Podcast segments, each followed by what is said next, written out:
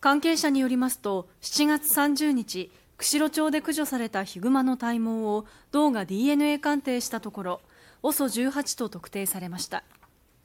OSO18 は釧路町に隣接する標茶町や厚岸町で4年前から放牧中の牛66頭を襲い被害総額は2000万円を超えていました。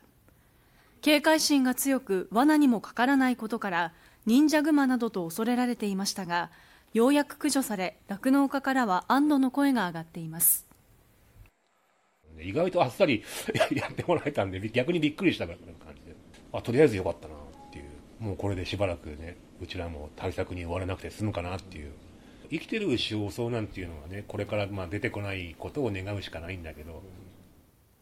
釧路総合振興局は今日午前関係者らを集め OSO18 の駆除の経緯について説明しているということです